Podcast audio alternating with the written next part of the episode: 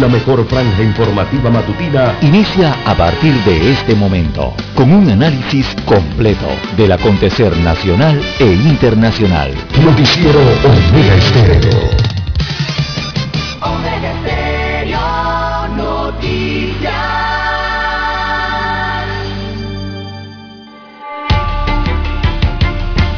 A continuación, los titulares, con los hechos que son noticias hoy.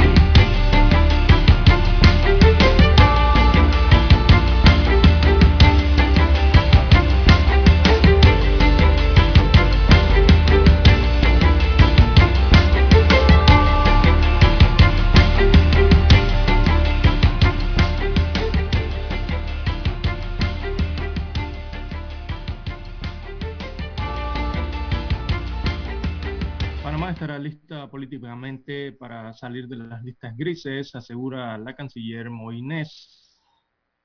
También tenemos que hoy empieza la transferencia del vale digital. Fue anunciada ayer esta transferencia, así que al menos a menos de dos meses de culminar este programa del Plan Panamá Solidario, el gobierno entregará a partir de hoy 134.186 beneficios del Vale Digital, cifra que representa 121.249 beneficios menos que los 782.600 repartidos el pasado mes de abril. Esto significa que se han reactivado eh, miles de contratos en el país. También para hoy, amigos oyentes, se reporta triple crimen en Barú con sello eh, de la mafia.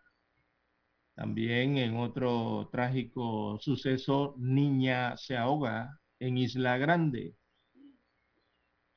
Más fallecidos y menos contagiados que la semana pasada son reportados en la semana epidemiológica en cuanto al COVID-19 y la pandemia que afecta al país. También durante el fin de semana, bueno, fiesta por todos lados. Al parecer, la gente no tiene conciencia de que en Panamá se está desarrollando una pandemia en estos momentos. Y eso por el hecho de que hay que tener más cuidado debido a que repuntan los decesos y también los contagios según el informe epidemiológico de las últimas 24 horas. También en otros títulos para la mañana de hoy, la Autoridad del Tránsito y Transporte Terrestre llama al diálogo para analizar medidas del PAR y el NON. En el tema económico, 992 millones eh, de déficit fiscal se registran para el primer trimestre del año 2021. Eso según el balance fiscal preliminar publicado por el Ministerio de Economía y Finanzas. También residentes en el país que se aplicaron primera dosis en el extranjero podrán recibir la segunda en Panamá. Personas recuperadas del COVID-19 leve mantienen anticuerpos diez meses eh, después, señalan los expertos en cuanto a este tema. También, amigos oyentes, para hoy tenemos que hubo falta de comunicación, dice el embajador de Colombia. Esto sobre el tema de la reforma eh, tributaria en este país suramericano. También a nivel eh, internacional eh, de relieve para el inicio de esta semana, amigos oyentes, tenemos en cuanto a otros temas, bueno, COVID-19 en el mundo, Alemania y España levantan sus medidas restrictivas mientras India atraviesa, atraviesa su peor momento. Lastimosamente en el país asiático han superado eh, el límite de las 4.000 muertes por cada 24 horas. Así que sufre gravemente al sumar más de 4.000 eh, muertes diarias en China. También Alemania permite la vacuna de Johnson Johnson también para menores de 60 años de edad. Hay una nueva jornada de protestas en Colombia. Esa dejó nueve indígenas heridos y Duque planea reunirse con sindicatos y organizaciones. Y en los Estados Unidos de América, bueno, Joe Biden cambia de estrategia para vacunar a escépticos, así que ha trasladado los vacunatorios a los estadios deportivos, a las iglesias y a, y a las farmacias, ya que se oferta de todo para que la gente se vacune en Norteamérica, desde regalos, flores y entradas gratuitas a eventos deportivos. Amigos oyentes, estas y otras informaciones durante las dos horas del noticiero Omega Estéreo. Estos fueron nuestros titulares de hoy. En breve regresamos. 7.30 AM. Infoanálisis, con entrevistas y análisis con los personajes que son noticia. La mejor franja informativa matutina está en los 107.3 FM de Omega Estéreo, cadena nacional. Omega Stereo tiene una nueva app. Descárgala en Play Store y App Store totalmente gratis. Escucha Omega Stereo las 24 horas donde estés con nuestra nueva app.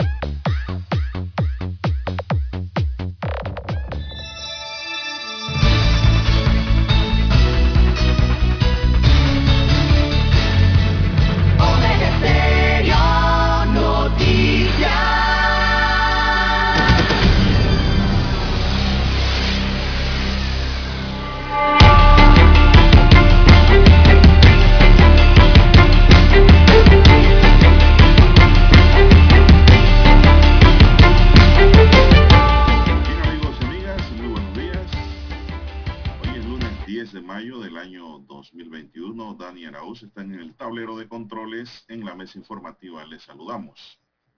César Lara. Y un servidor Juan de Dios Hernández Sanjur para presentarles las noticias, los comentarios y lo que pasa en Panamá y el mundo en dos horas de información. Iniciando nuestra jornada matutina con fe y devoción, agradeciendo a Dios Todopoderoso por la nueva oportunidad que nos da de poder compartir una nueva mañana, llegar hacia sus hogares, acompañarles en sus automóviles, en su puesto de trabajo y donde quiera que usted se encuentre en Panamá y el mundo. Gracias por la espera, gracias por estar siempre con nosotros.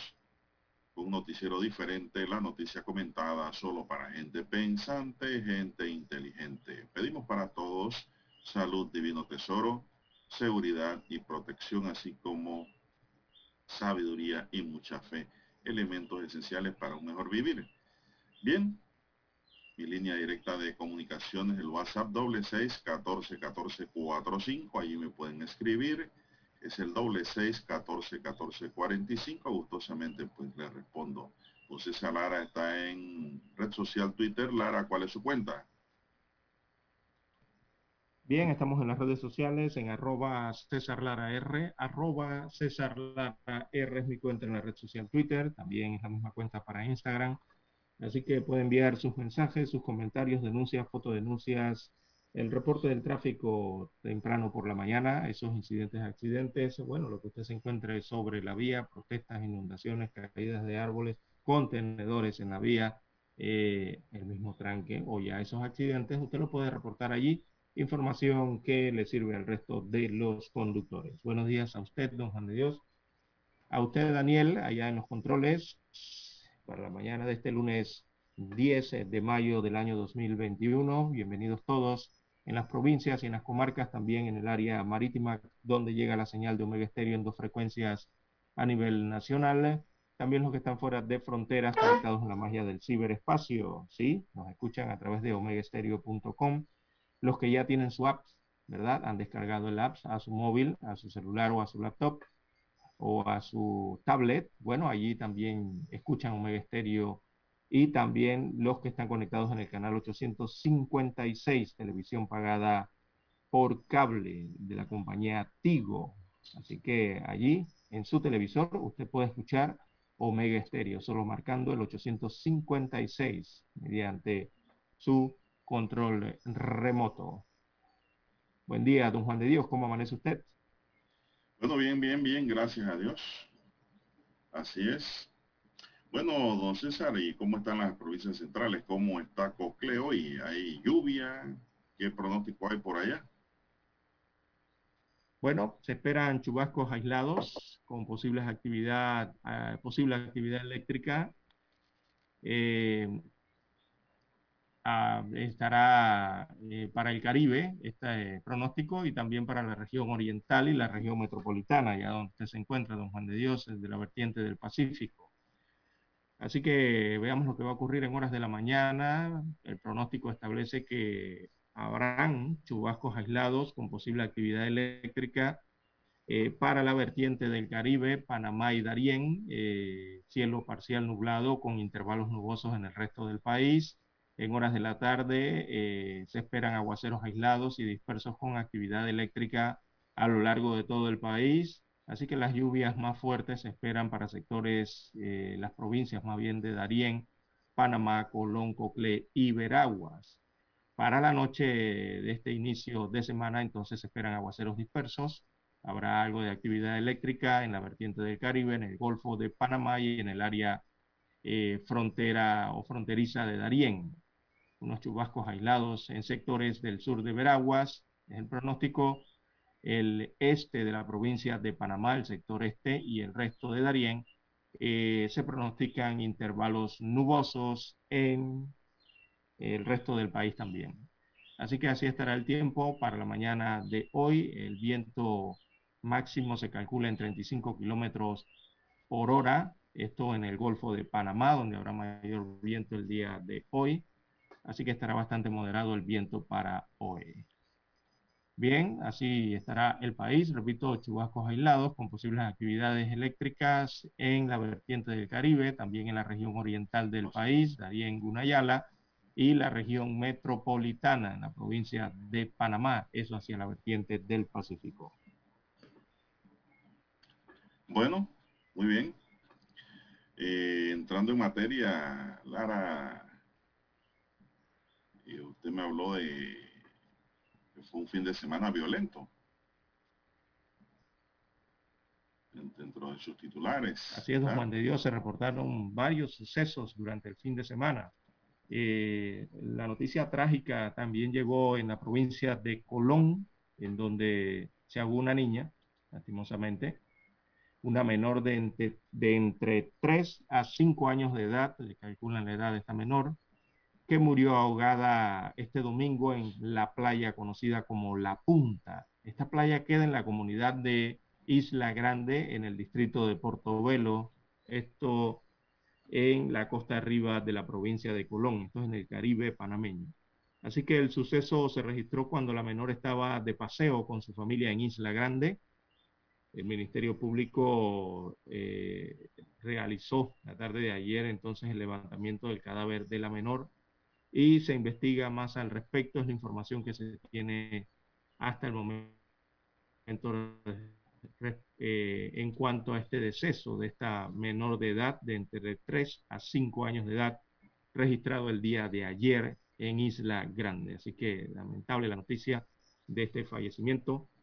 Eh, al igual, don Juan de Dios, lo que ocurrió con el triple homicidio, el triple crimen que se registró en el distrito de Barú, allá en la parte más occidental de la provincia de Chiriquí, llegando, esto es ya limítrofe con eh, la República de Costa Rica, la hermana República, así que todo indica que fue una ejecución y hablan del sello tradicional de la mafia, que es el tiro en la nuca, la cabeza, ¿no?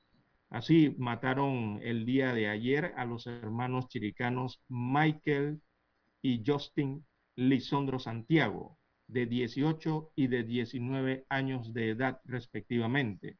Y además asesinaron a su primo Gerson Gutiérrez Santos, de 18 años de edad. Mire estas edades, don Juan de Dios, jóvenes de verdad. Así que los cuerpos fueron abandonados en un arrozal en el sector conocido como Los Potreros, esto en San Bartolo, distrito de Barú.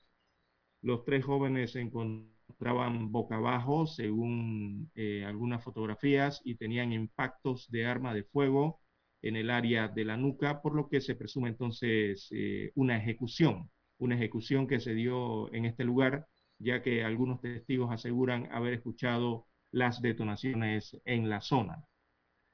Gerson residía en el sector de Corazón de Jesús, los hermanos Lisondro en la Florida, esto en el corregimiento de Puerto Armuelles. Así que la noche del sábado se observó las víctimas en un bar, ellos estaban en un bar de la localidad próximo a su residencia.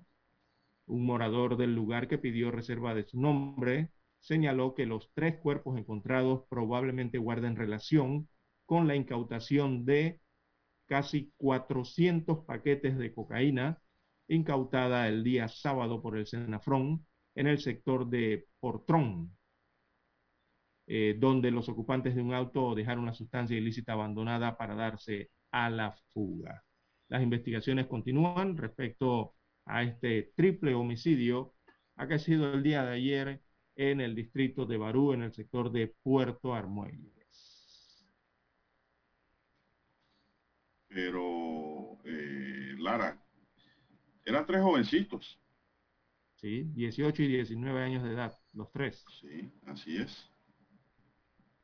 Eh, y que no, no, la investigación no dice, no dice qué participación tuvieron ellos en algún tipo de ilícito. No, se está investigando eh, al respecto. Algunos señalan que se debe a Eh, la incautación de 399 kilos de cocaína en este mismo sector en Puerto Armuelles, ¿no? Según algunos testigos, algunos vecinos. Pero aquí incautó eso la policía. bajo investigación. Así es. Pero digo, ¿quién? ¿Quién? ¿Ellos delataron a los narcos o ellos qué hicieron? Es la pregunta. Bueno, eso es lo que está en investigación, don Juan de Dios. Se desconoce hasta el momento que, cuál fue el, móvil ¿no? del asesinato. Está bajo investigación. Ajá. Bueno, dice aquí el Panamá Press, según lo que leo, dice aquí, ajá, eh, que el comisionado Juan Córdoba dijo que se trata de jóvenes de entre 20 y 25 años y menciona la posibilidad que estén vinculados al decomiso de más de 300 kilos de cocaína en un retén del Senafrón. Un experto investigador y exfuncionario judicial le dijo a Panama Press que este caso no necesariamente estaría vinculado con ese cargamento porque en el mundo del narcotráfico ellos tratan de negociar con el que pierde la droga y si la pueden pagar o reponer. En tal caso, si estos fueran los choferes, sería demasiado pronto para tomar represalias entre este caso es más complejo y puede estar relacionado al narcotráfico, sí, pero con otros cargamentos. La pregunta para los investigadores es quién se toma el trabajo de ejecutar a jóvenes y dejar su cuerpo a la intemperie. Esto es un mensaje que hay en la vida de las víctimas que los hizo ser el blanco de semejante ataque, señala hoy el Panamá Press. Todo estaba en bajo investigación, pero esto no es cosa buena, Lara, que es algo muy malo. Vamos a una pausa y regresamos. Noticiero Omega Estéreo. La mejor franja informativa matutina está en los 107.3 FM de Omega Estéreo 5.30 AM. Noticiero Omega Estéreo. Presenta los hechos nacionales e internacionales más relevantes del día. 7.30 AM. Infoanálisis. Con entrevistas y análisis con los personajes que son noticia. De 8 y 30 a 9 y 30 de la mañana. Sin rodeos. Con Álvaro Alvarado. De lunes a viernes. Por Omega Estéreo. Omega Stereo tiene una nueva app. Descárgala en Play Store y App Store totalmente gratis. Escucha Omega Estéreo las 24 horas donde estés con nuestra aplicación totalmente nueva.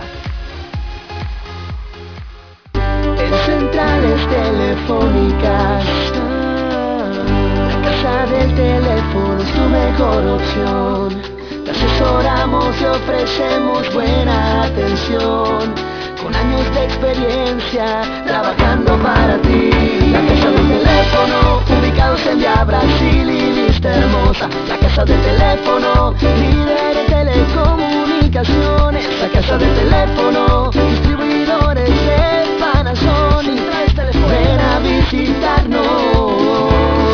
La casa del teléfono. 229-0465 lsdtcorp.com Distribuidor autorizado Panasonic. Para anunciarse en Omega Estéreo, marque el 269-2237. Con mucho gusto le brindaremos una atención profesional y personalizada. Su publicidad en Omega Estéreo. La escucharán de costa a costa y frontera a frontera. Contáctenos 269-2237. Gracias.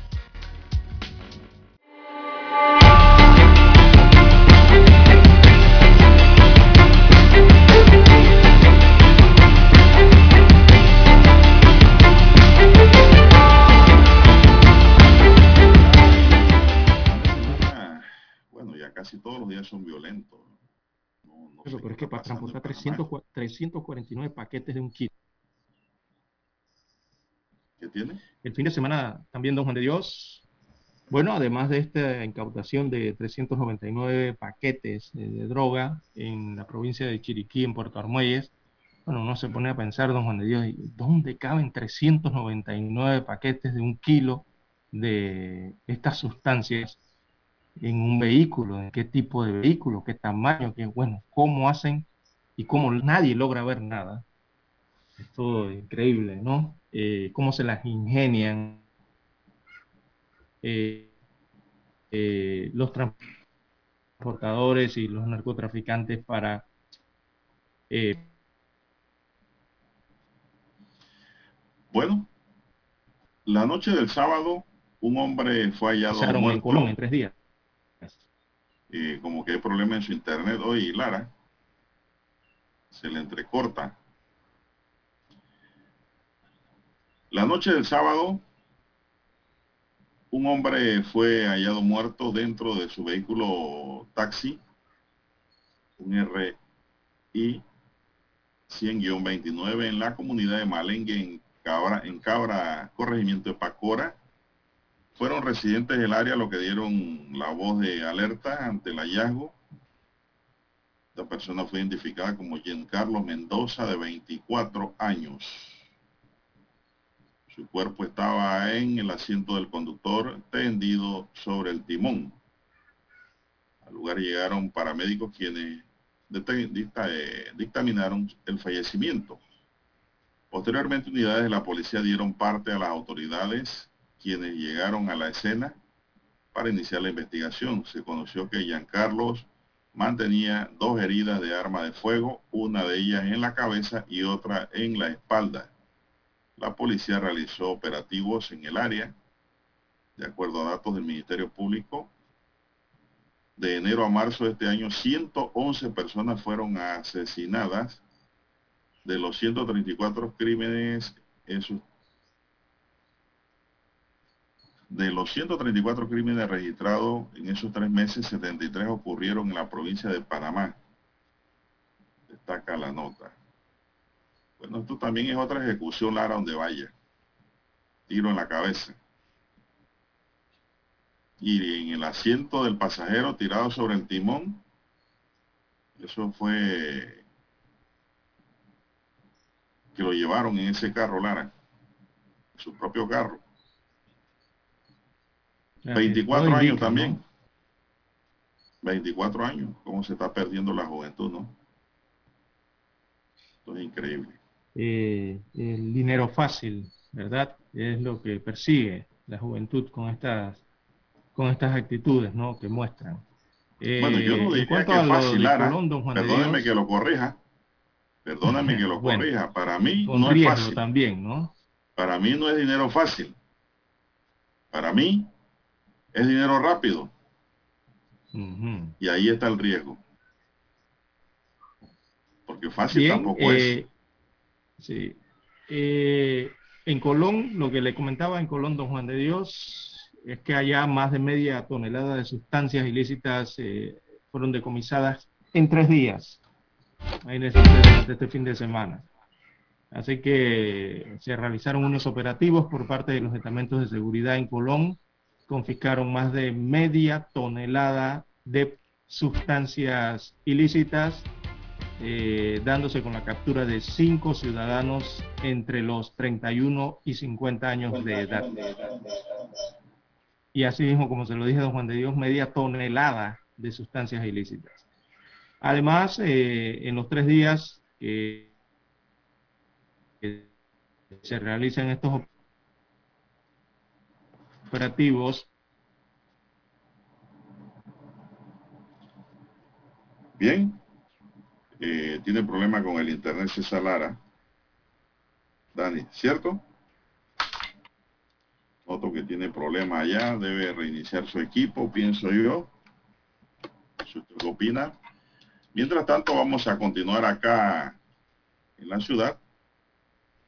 Un estudio publicado en la revista científica Cell Host Markov sugiere que las personas que pasaron por la COVID-19 de una forma leve, tienen un buen nivel de anticuerpos, incluso 10 meses después de haber padecido la enfermedad. La investigación eh, realizada por científicos alemanes incluyó a 2.146 muestras en las que se detectaron anticuerpos contra el coronavirus SARS-CoV-2 en el 94.4% de los individuos. Esta última publicación se suma a otras que han sido el sustento para que el equipo de asesores en vacunas del Ministerio de Salud recomendara que se coloque una sola dosis de la vacuna a los pacientes recuperados en el país. Los estudios científicos sustentan que una dosis de la vacuna produce mejor respuesta inmune a las personas recuperadas de la enfermedad, informó Eduardo Ortega, asesor del Consorcio de Investigación de Vacunas COVID-19 de Panamá, y secretario nacional de Ciencia, Tecnología e Innovación. Al menos cinco estudios científicos publicados en la revista como eh, Science, The Lancet, The New England Journal of Medicine, entre otras, concluyen que más del 90% de las personas contagiadas por el síndrome respiratorio leve o moderado produjeron respuestas de anticuerpos neutralizantes detectables. En su momento, Ortega Barría explicó que las investigaciones efectuadas entre otros países revelan que las personas que tuvieron la COVID-19 y recibieron solo una dosis tienen más anticuerpos que las que no se contagiaron. Bueno, en resumen, se produce mejor respuesta inmune a los recuperados que en los no infectados. Incluso dijo que la evidencia científica sugiere que la segunda dosis de los pacientes que ya vencieron el nuevo coronavirus pudiera afectar la respuesta inmune de anticuerpos es decir, un exceso, ¿no?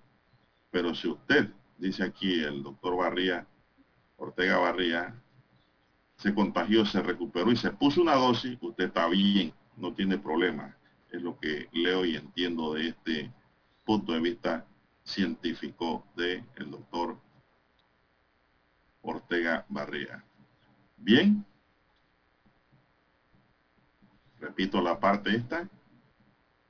En su momento, Ortega Barría explicó, en otros países revelan que las personas que tuvieron COVID-19 y recibieron solo una dosis tienen más anticuerpos que las que no se contagiaron. Claro, las naturales, ¿no? El cuerpo, que es la respuesta inmediata que tiene el cuerpo, que es una farmacia, respuesta natural, más una dosis, no es malo, es bueno también. Bien, don Daniel. Vamos a hacer una pausa para escuchar las notas de nuestro himno nacional.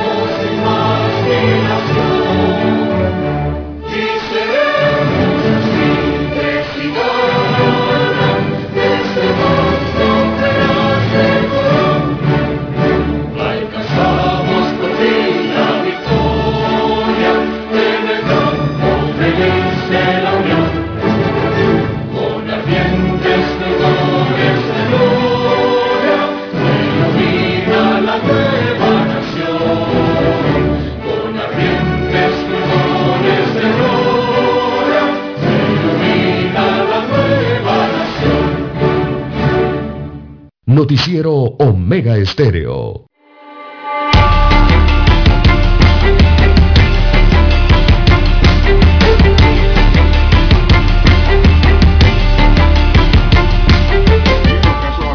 La COVID-19 aumentaron a 600 a 67.656. Repito la cifra.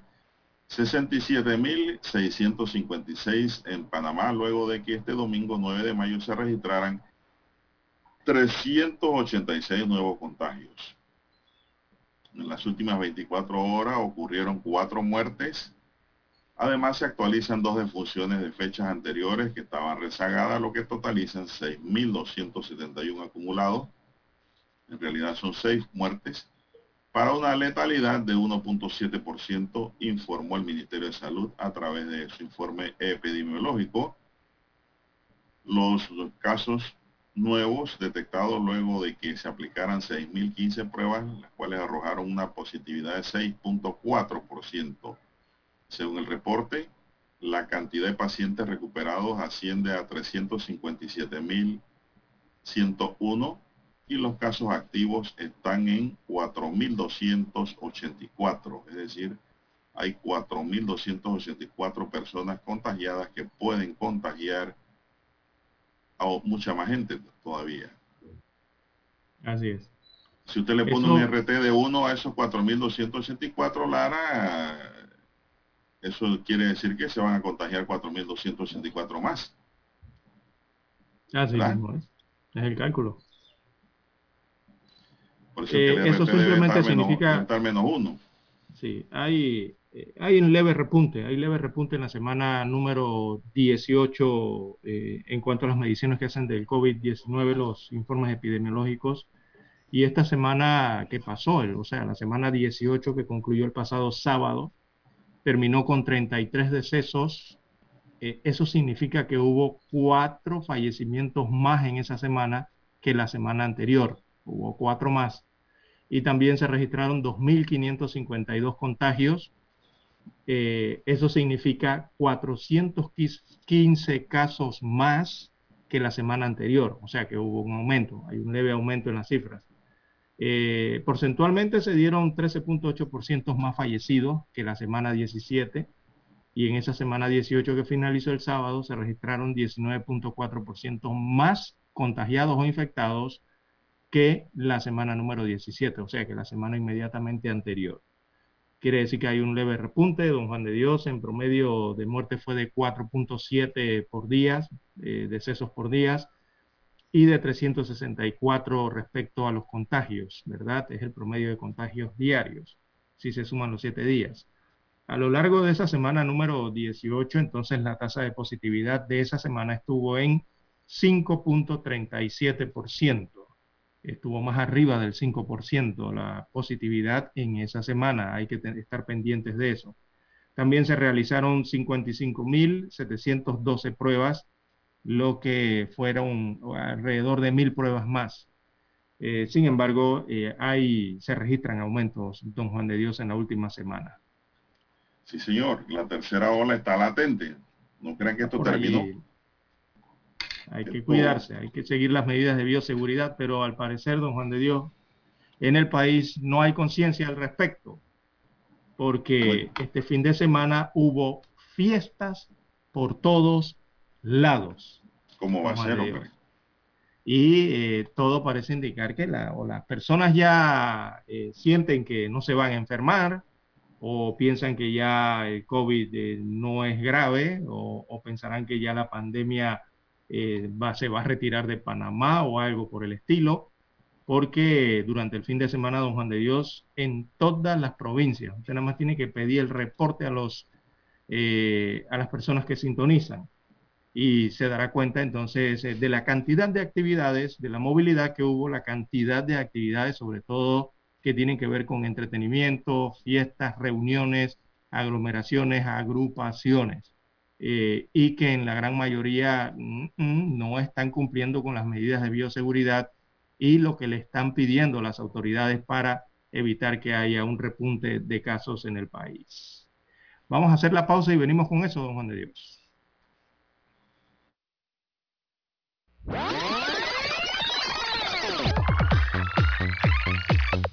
Omega Stereo tiene una nueva app. Descárgala en Play Store y App Store totalmente gratis. Escucha Omega Stereo las 24 horas donde estés con nuestra aplicación 100% renovada.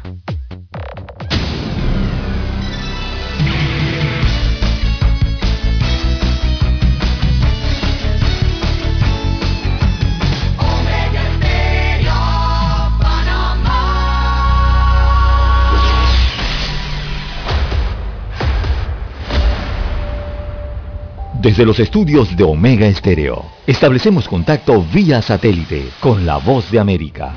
Desde Washington, presentamos el reportaje internacional.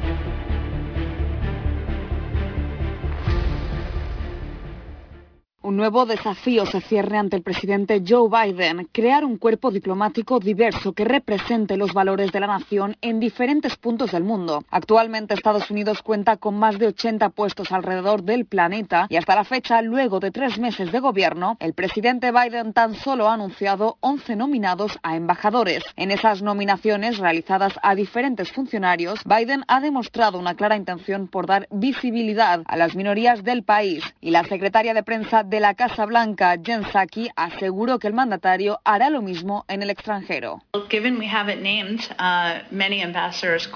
Dado que todavía no hemos nombrado a muchos embajadores y esperamos hacerlo pronto, manténganse atentos. Ciertamente el presidente busca asegurarse que las personas que lo representan no solo en los Estados Unidos, sino en todo el mundo, muestran la diversidad del país. Y eso, por supuesto, eso incluye a las personas LGBTQ y a miembros de la comunidad Pese a las intenciones de esta administración, lo cierto es que de los 104 diplomáticos que actualmente sirven o están nominados para puestos a nivel de embajadores, solo 39 son mujeres y 10 personas de color. Y ante la existente disparidad, un grupo de más de 30 ex embajadoras estadounidenses exhortaron a través de una carta abierta al presidente Biden a priorizar la paridad de género en sus futuras elecciones para embajadores.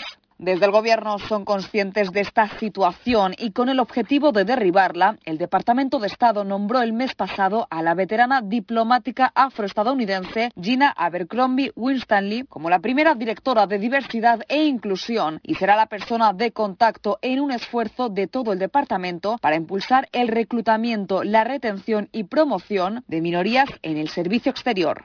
El propio secretario de Estado, Anthony Blinken, reconoció la alarmante falta de diversidad en los niveles más altos del departamento y afirmó que es un problema tan antiguo como el mismo departamento y esta administración busca ahora contrarrestar años de desigualdad. Judith Martín Rodríguez, Voz de América.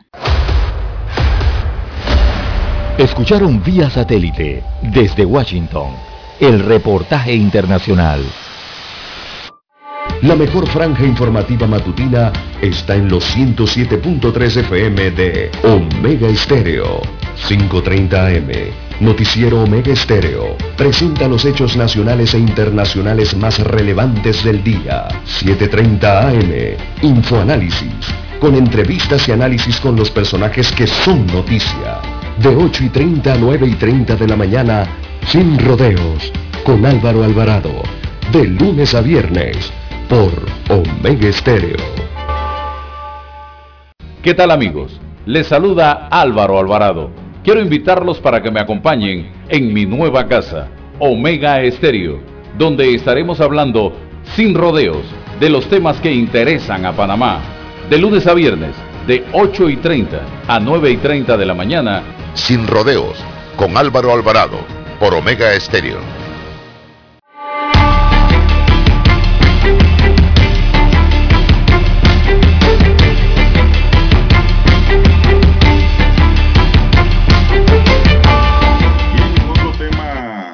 Autoridad de Tránsito y Transporte Terrestre iniciará esta semana un diálogo con representantes del transporte selectivo a fin de analizar los pros y los contras de la restricción de la circulación de los taxis.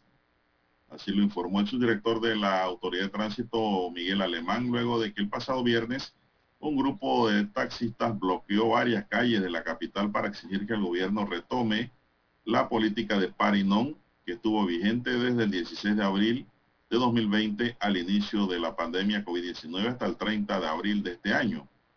Es decir, se está agotando el reloj. Con el par y el non, los taxis circulaban de acuerdo al último dígito de número de placa, lo que hacía que dos días a la semana el mismo taxi no podía circular. Desde esta manera se redujo el número de vehículos en las calles, lo que según lo que los defienden la medida les ayudaba porque no tenían que competir tanto por los mismos pasajeros, muchos de los cuales se han acostumbrado a plataformas tecnológicas que usan carros particulares. Con la suspensión de la medida ahora todos pueden salir los días de semana, lo que implica más tranque en la capital. Alemán dijo que todos estuvieron de acuerdo con el diálogo, menos un grupo de taxis que querían una respuesta inmediata. Según datos de la Autoridad de Tránsito en el país, hay 80 mil certificados de operación de taxi, Lara. De taxi nada más. De los cuales 35 mil están inactivos o pendientes de algún trámite. Quiere decir que operativo hay 45 mil. Exacto. Pero, este, pero latentes están los otros 35 mil que están. ¿Cómo no? Que en cualquier momento. Exacto, uno no se da cuenta cuando don Juan de Dios, por lo menos los medios, bueno, se dan cuenta cuando los activan o no. No, ni ellos mismos. Eh, ni los gremios mismos se dan cuenta. Así que, bueno, ahí es la problemática. Van un diálogo. Del sector eh, selectivo en el país. Eh, demasiados cupos, evidentemente, ¿no? Para per, per atender entonces a la población o a las provincias, según estén distribuidos, ¿no? demasiados, hay demasiados, sobre todo en Ciudad Capital. hay demasiado taxi y pocos usuarios comparado, ¿no? Porque eh, como dice en los mismos gremios, ya hay gente que está acostumbrada a viajar en plataforma. Sí, por una parte... Eso no cuentan ahí. Suma, eh, tiene que meter el metro, el sistema de subterráneos, el metro de Panamá, que también tomó buena parte de, esos usuarios que antes utilizaban taxi. Eh, las mejoras o las cantidades en los últimos años, el aumento de las unidades del Metrobús ha aumentado en gran cantidad, más de 500 autobuses adicionales. Así que es otra, otro sector o otro grupo de usuarios que antes utilizaban taxi, que ahora también viajan por, esas, eh, por este medio de transporte. Y hay que sumarle, usted recientemente nos dio un titular, don Juan de Dios, de que habían aumentado las ventas de automóviles nuevos en el país en medio de la pandemia, ¿se acuerda?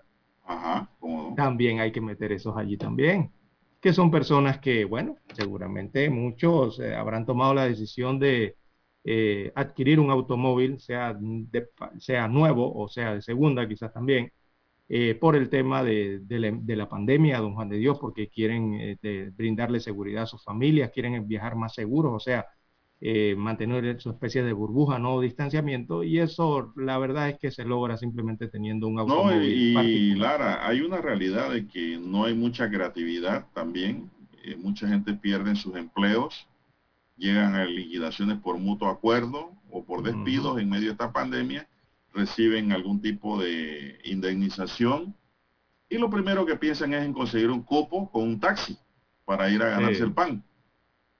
Entonces, digo, de una manera más fácil, ¿no? Desde el punto de vista de que no hay creatividad. Consiguen su carro y su cupo y van a la calle y entonces eso engrosa la cantidad de taxistas que hay en la calle para la misma cantidad de pasajeros que toman los taxis amarillos. Es una realidad y eso lo decimos porque hemos visto casos reales de gente que dice, bueno, perdí mi trabajo, yo no me voy a morir de hambre, voy a conseguir un taxi para ganarme el pan. Y entran a ese mundo luego se dan cuenta de que es muy difícil, ¿no? Sí. No es fácil. Una guerra en la calle, ¿no? Sí, cómo no. Y, acceder también a, las nuevas plataformas ya. Así es, bueno. Yo creo que si se llega a hacer un estudio aquí de la cantidad de taxis que hay realmente, se van a dar cuenta de que no, no es funcional ese negocio o el servicio desde el punto de vista de que satisfaga las necesidades del taxista, que es un trabajador del volante, ¿no? Pero en pandemia, Lara, todo dólar que entra al bolso no está de más.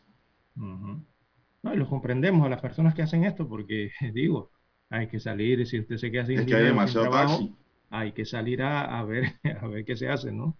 Hay demasiado taxi. ¿no? Bueno, la, y, qué pasaría si esto se queda, ¿Qué pasaría si el gobierno Lara, qué pasaría, usted que conoce el tránsito y Dani también, qué pasaría si el gobierno dice, bueno, se va a quedar par y no la cosa, pues, ya para el resto de, del tiempo? De la vida. De la vida, así como una regla. ¿Qué pasaría? Entonces después van a ser los eh, mismos taxistas que van a cerrar calle porque quieren ir a la calle todos los días, ¿verdad? Ajá, exactamente.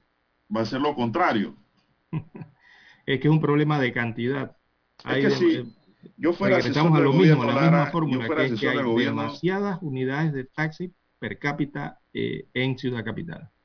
Si yo fuera asesor de, Más de Cortizo, yo le diría ya cerquita, en el oído, déjelo así, parinón. Vamos a ver a dónde vamos a dar. Déjelo así en parinón, para ver si los taxistas pues mejoran su condición. No van a mejorar gran, gran cosa, Lara.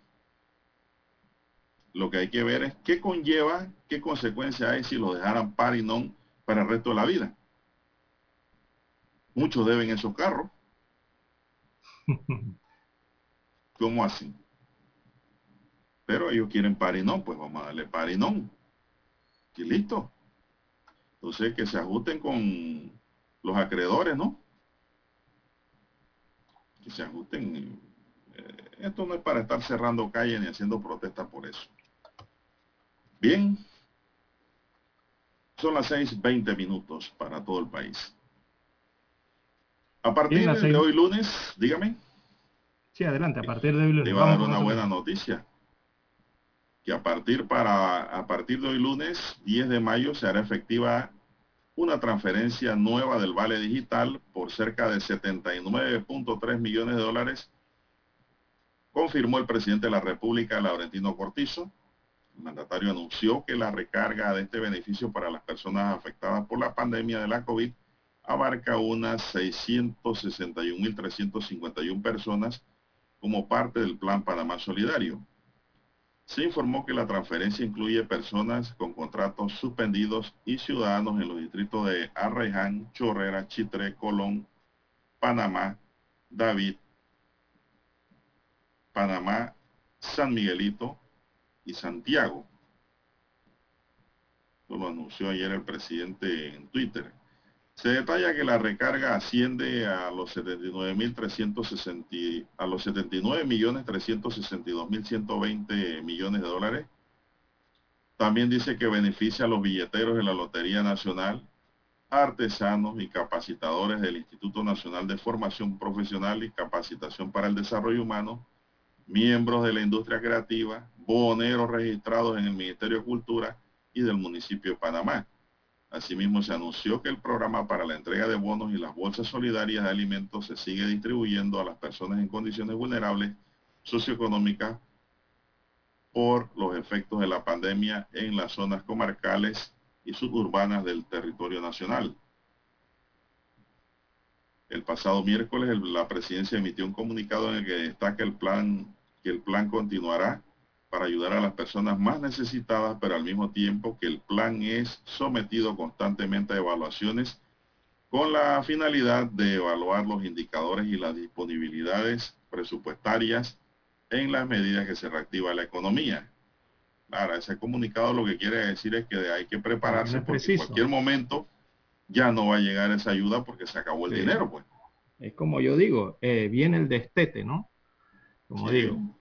Pero el detalle es que ese comunicado también es algo, por lo menos yo lo veo algo ambiguo, porque dicen, eh, el plan continuará. Sí, pero eh, el comunicado fue emitido a razón de que en redes sociales y algunos medios de comunicación señalaban que el plan iba a concluir. Y en efecto, el decreto habla de hasta mediados del 2021, o sea, hasta junio del 2021, ¿verdad? Actualmente estamos a un mes de que se cumpla ese decreto por completo. La gran pregunta allí es, cuando ellos señalan que el plan continuará, es que continuará desde que salieron esas informaciones eh, a finales de abril, inicio de mayo, hasta junio, o va a continuar posteriormente al mes de junio, o sea, el segundo semestre del año continuará. Eso es el detalle eh, que no es tan explícito, ¿no? En la nota de prensa, que creo que eh, debieron aclarar más puntualmente, ¿no? Hace algunos no, la nota es clara, Lara. Para mí la nota es clara. La nota dice que el plan continuará para ayudar a las personas más necesitadas. Quiere decir que viene reclasificación posterior a julio. Así es. Y lo dice también que constantemente el plan se está sometiendo a evaluaciones con la finalidad de evaluar los indicadores y las disponibilidades presupuestarias en la medida que se reactiva la economía. Un indicador, Lara, es eh, eh, la activación de contratos. Claro, correcto. Ese es un indicador. Ese va disminuyendo los números de beneficiados. Eh, otro indicador es la cantidad de boneros que usted vea o, examine en la calle, la cantidad de billeteros que ya están reactivados, están vendiendo su billete como bien, pues la gente está comprando. Es un indicador también. Y así poco a poco van a ir sacando, pues, como quien dice, purgando, para dejárselo, como dice el comunicado, para ayudar a los más necesitados. Eh, la última, la depuración para esta entrega, entonces, eh, veamos la depuración. La depuración establece que eh, 121.249 eh, fueron sacados o pierden el beneficio, don Juan de Dios, por cualquiera otra de las cualidades que usted acaba de señalar. se les reactivaron los contratos, bueno, o cualquier otra. Así que 121.249 no recibirán el vale, que recibieron el vale el mes pasado, no lo, van a recibir bueno, este, este mes, ¿no? Yo diría que uno de los un sector más golpeado, Lara, que yo le dejaría todavía el vale, el vale sin discusión alguna, es el sector artístico. Sí, los artistas han estado los comiendo su cable de verdad, Lara. Creo que han sido los más sacrificados realmente. Los artistas que viven de su actividad. Esos son uno de los más necesitados realmente, pienso yo. Claro, si no ha ahorrado, ¿no? Sobre todo, porque el, artista juicioso ahorra, recoge y ahorra. ¿Verdad? Bien, son las 6, 26 minutos. César, ¿tiene algún otro tema antes de irnos a los periódicos? Eh, no, nada más señalar allí que con esto del beneficio del bono solidario, adicional a la parte del vale digital, eh, tenemos que las bolsas solidarias, que es otro de los componentes de este programa, eh, eh, señala el Estado central, se siguen distribuyendo, al igual que la entrega de los bonos físicos, o sea, el bono ese que viene en forma de papel. se sigue entonces distribuyendo a las personas consideradas en condiciones de vulnerabilidad en el aspecto social, en el aspecto económico, ¿no?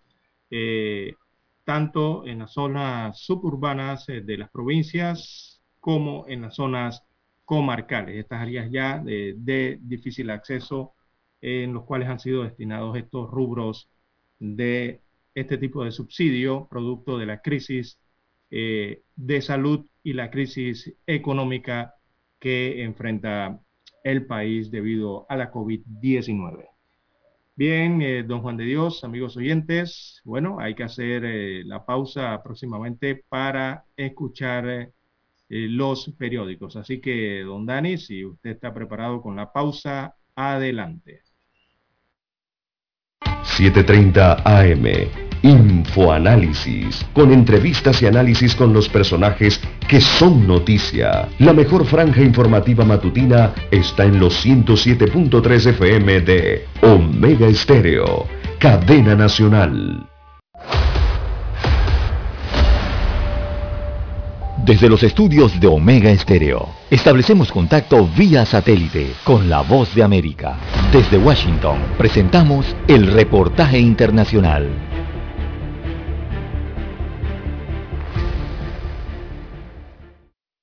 Proveedores de repuestos para autos advirtieron que está empeorando la escasez global de semiconductores, lo cual desembocará en mayores recortes de producción.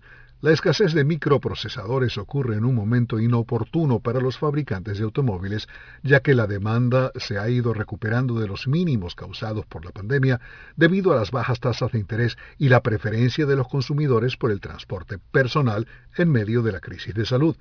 Ford Motor, cliente de Lear, BorgWarner y Magna International, ha dicho que la escasez de chips reduciría a la mitad la producción de vehículos en el segundo trimestre. Volkswagen de Europa, otro cliente de los tres proveedores, indicó que está en modo de crisis y en emergencia por la falta de microprocesadores automotrices en medio de una escasez cada vez mayor, dijo, lo que impactará negativamente las ganancias del segundo trimestre. Alejandro Escalona, Voz de América. Escucharon vía satélite desde Washington el reportaje internacional.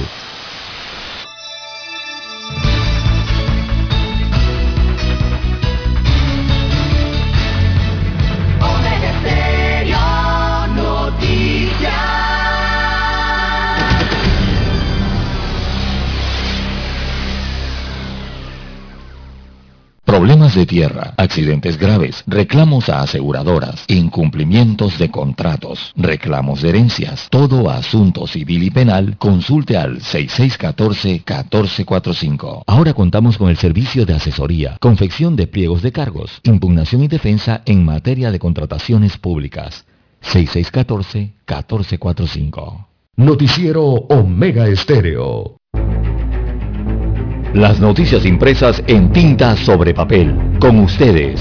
Escuchando el periódico. Los titulares de las primeras planas de los diarios estándares de circulación en Panamá.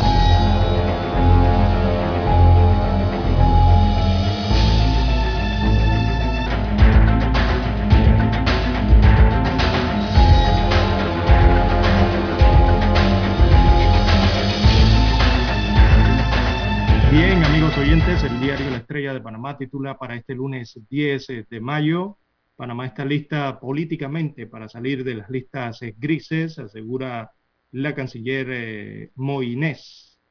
la ministra de Relaciones Exteriores panameña aseguró que la nación está preparada para dejar de ser considerada como un paraíso fiscal. Reveló que a la fecha el país cumple con 96.7% de los criterios para lograr, lograr la exclusión de las listas. Aparece su fotografía acompañando este titular del diario La Estrella de Panamá eh, y tiene una cita. Abro comillas, le cito a las declaraciones de Moines. En el momento en que se hagan las evaluaciones, la Cancillería estará allí para asegurarnos eh, de que esa articulación de frutos, cierro comillas, fue lo que dijo la canciller de la República de Panamá al rotativo. En otros títulos del diario La Estrella de Panamá para hoy tenemos pagos a empresas ligadas a la autopista Panamá-Colón salieron del DOE. Muy bien, cuando se refieren al DOE en este titular, se refieren a las siglas del Departamento de Operaciones Estructuradas. ¿Y qué es eso en el caso de Brecht? Bueno, eso es simplemente la caja clandestina o la caja menuda que eh, tenía Odebrecht eh, y que una caja que dio inicio a funciones después del año 2008, lo que dificultó al a la superintendencia de bancos en Panamá ubicar la lista de compañías proporcionadas por la Fiscalía.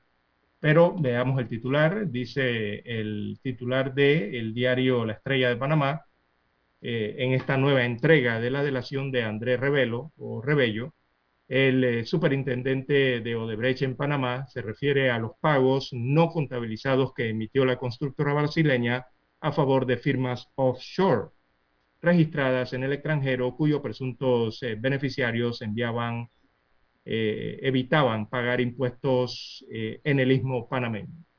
Así que es parte entonces de la delación de Andrés Revelo en la seguidilla de reportajes exclusivos que tiene el diario La Estrella de Panamá del caso Odebrecht. En esta ocasión aparecen en la página 6 y 7A de la edición impresa y también de la edición web del diario La Estrella de Panamá de este lunes. También en otros títulos eh, de La Estrella de Panamá tenemos para hoy el arte contemporáneo era algo que yo percibía como ridículo.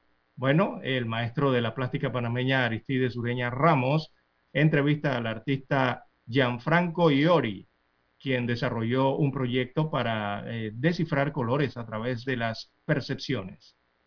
Abro comillas, le cito a Iori, me ayudó a entender la importancia que tiene el arte contemporáneo para la cultura global actual, dice este artista. En otros títulos del rotativo para hoy, bueno, en Café Estrella, el ciberactivismo contra el abuso hacia la mujer bueno, del caso hashtag MeToo en Estados Unidos de América al hashtag Yo sí te creo en Venezuela, pasando por el hashtag Me paso en Panamá. Las víctimas eh, se apoyan en las redes sociales cuando la justicia no llega, destaca el principal titular de Café Estrella para la mañana de hoy. Eh, muestra la fotografía entonces de una dama con una pancarta que dice nos queremos vivas, libres y seguras. Esto en medio de las protestas activistas eh, por las mujeres. También en el turismo está organizado, advierte la Cámara de Comercio, Industrias y Agricultura de Panamá, eh, el movimiento de turistas en 20 eh, se contrajo, debe ser el año 2020, supongo que dice aquí el, el texto, ¿no? Eh, se contrajo un 76.4%, lo que representó la pérdida de unos 4.289 millones de dólares, de acuerdo con el gremio. No cabe duda que salvaguardar la seguridad de locales y visitantes es primordial, pero se puede lograr mientras avanzamos o abrazamos la llegada de turistas a nuestro país. Eh, muchos señalan entonces que el turismo está agonizando en el país. También hoy empieza la transferencia del Vale Digital. Eh, la cuenta Twitter del presidente constitucional de Panamá confirmó que a partir de este lunes el gobierno realizará la transferencia del Vale a más de 600 mil eh, personas o 600 mil panameños. La recarga de mayo, según el presidente Cortizo, asciende a un monto de 79.3 millones de dólares. Entre los beneficiarios están los trabajadores con contratos suspendidos. También otro de los títulos de la decana de la prensa nacional, el pacto del bicentenario inicia su tercera fase. Así que la tercera etapa del pacto bicentenario empieza esta semana con la instalación de 44 comisiones regionales de trabajo en las que se analizarán las 186 mil propuestas ciudadanas. Esto, según confirmó Paulina Franceschi, eh, Franceschi es la coordinadora ejecutiva nacional de esta iniciativa. Este proceso buscará el consenso entre más de 1.500 ciudadanos de varias organizaciones. También eh, para hoy, amigos oyentes, aparece el cuadro COVID-19 de la estrella de Panamá. Veamos sus cifras. Destaca 367.656 casos confirmados a lo largo de la pandemia, también destaca 6.271 fallecimientos. Es el acumulado total de decesos a lo largo de la pandemia. Veamos lo que señala en las últimas 24 horas o en el día de ayer, según el reporte epidemiológico. Bueno, 386 nuevos casos o contagios en las últimas 24 horas y se reportaron cuatro decesos, según el diario La Estrella de Panamá, en las últimas 24 eh, horas. También eh, señala que hay 357.101 recuperados de la enfermedad, personas que se han restablecido de la COVID-19. Bien, amigos oyentes, esas son las cifras. Solamente le hacemos una acotación a los fallecimientos. Se reportaron cuatro en las últimas 24 horas, pero también informaron de dos muertes acumuladas. Así que en total, el oficial de fallecidos el día de ayer es de seis seis eh, defunciones lamentablemente. Bien, pasamos ahora a los títulos que tiene en portada el diario La Prensa. Bien, el diario La Prensa para hoy dice en su primera plana, personas recuperadas de COVID-19 leve mantienen anticuerpo 10 meses después. Más titulares residentes en el país que se aplicaron primera dosis en el extranjero podrán recibir la segunda en Panamá, según anuncia el Ministerio de Salud. 992.1 millones de dólares de déficit fiscal en el primer trimestre. El déficit fiscal del sector público no financiero totalizó 992.1 millones de dólares en el primer trimestre de 2021, según el balance fiscal preliminar publicado por el Ministerio de Economía y Finanzas. Autoridad de Tránsito y Transporte Terrestre llama a un diálogo a los taxistas. Ese diálogo se debe iniciar hoy para tratar, analizar la medida del par, del par y el non. Verán los pros y los contras de la restricción de circulación de los taxis se registran 386 nuevos contagios y 4 decesos por la COVID-19 en las últimas 24 horas. Súmele dos rezagados para un total de 6. Agregamos acá nosotros. Minsa ha pagado 32.5 millones de dólares en vacunas. Aún debe 67.7 millones de dólares también hoy la prensa dice hubo falta de comunicación, dice el embajador de Colombia, sobre la reforma tributaria que convulsionó el país. Esto lo dice Eduardo Burgos, embajador de Colombia en Panamá. Europa avanza en su desconfinamiento y turistas latinos se vacunan en Florida. Mucha gente viajando, Lara, a Estados Unidos nada más a ponerse la vacuna y regresen a Panamá. Turismo de vacunas. Así es. Ejecutivo anuncia nueva transferencia del vale digital por 79.3 millones de dólares a partir de la fecha. Registro de agresores sexuales espera la decisión del Ejecutivo en proyecto de ley. Bien lo sanciona o lo veta, pero está en el despacho del presidente. Instalarán cámara de reconocimiento facial en principales ciudades del país. Arquería Juvenil asegura el cupo para los Panamericanos. Lara, ese no es deporte suyo de arco y flecha.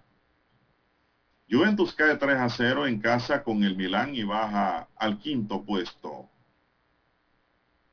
También tenemos que a partir de este lunes se pueden realizar reuniones y congresos, pero limitados al 25% del aforo. Es decir, un cuarto, un cuarto del espacio que deben llenar. Demetrius Andrade lanza reto al Canelo Álvarez en público luego de que el Canelo Álvarez eh, ganara su pelea al monarca invicto inglés Billy Joe Sanders en el AT&T Stadium de Allergon, Texas. Avanzan los trabajos preliminares de la línea 3 del metro de Panamá. También docentes y administrativos del campus de la Universidad de Panamá reciben la primera dosis contra el coronavirus. Sin embargo, Lara, acá me llegaron unos videos de gente que dicen que no alcanzó para todos. Se acabó. Muchos salieron molestos. Se aplican más de 17 mil dosis de AstraZeneca en el auto rápido ubicado en el Rommel Fernández. La gente va a recoger su AstraZeneca ahí y no hay problema. Al menos nueve indígenas heridos por disparos en medio de las protestas en Cali. Es otro de los titulares que hoy nos tiene el diario La Prensa y con ello concluimos así la lectura de los titulares correspondientes a la fecha. Vamos a una pausa y regresamos. Hasta aquí, escuchando el periódico. Las noticias de primera plana, impresas en tinta sobre papel.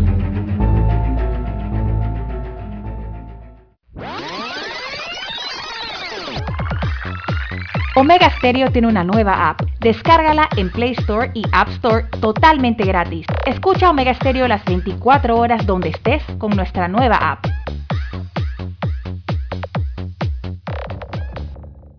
Para anunciarse en Omega Estéreo, marque el 269-2237. Con mucho gusto le brindaremos una atención profesional y personalizada. Su publicidad en Omega Estéreo. La escucharán de costa a costa y frontera a frontera. Contáctenos 269-2237. Gracias. Cosas que haré ahora de jubilado. Jugar con mis nietos y que Ñita les haga un comidón. Hacer 45 minutos en la caminadora. Conectarme por videollamada para hablar con Tony. Verme la nueva temporada de mi serie favorita. Cuando estás jubilado, los momentos en familia se disfrutan más. Pide tu préstamo personal de recién jubilado y recibe un bono gratis de hasta 350 balboas. Llámanos al 875-55. Credit Corp Bank. Cuenta con nosotros. Cálculo de interés sobre saldo. Tasa de interés nominal desde 6.60%. Tasa efectiva 7.60%. 25 años plazo. El bono aplica para los 100 primeros préstamos de 5.001 en adelante. No aplican refinanciamientos. Promoción válida del 12 de abril al 12 de mayo de 2021. Para más detalle de la promoción ingresa a www.creditcorban.com. En 1981 apostamos a la calidad del sonido FM estéreo. Omega. En 2021 seguimos a la vanguardia. Esta es la generación Omega. Somos Omega Estéreo. 40 años siendo la cadena nacional en FM estéreo, pionera en Panamá.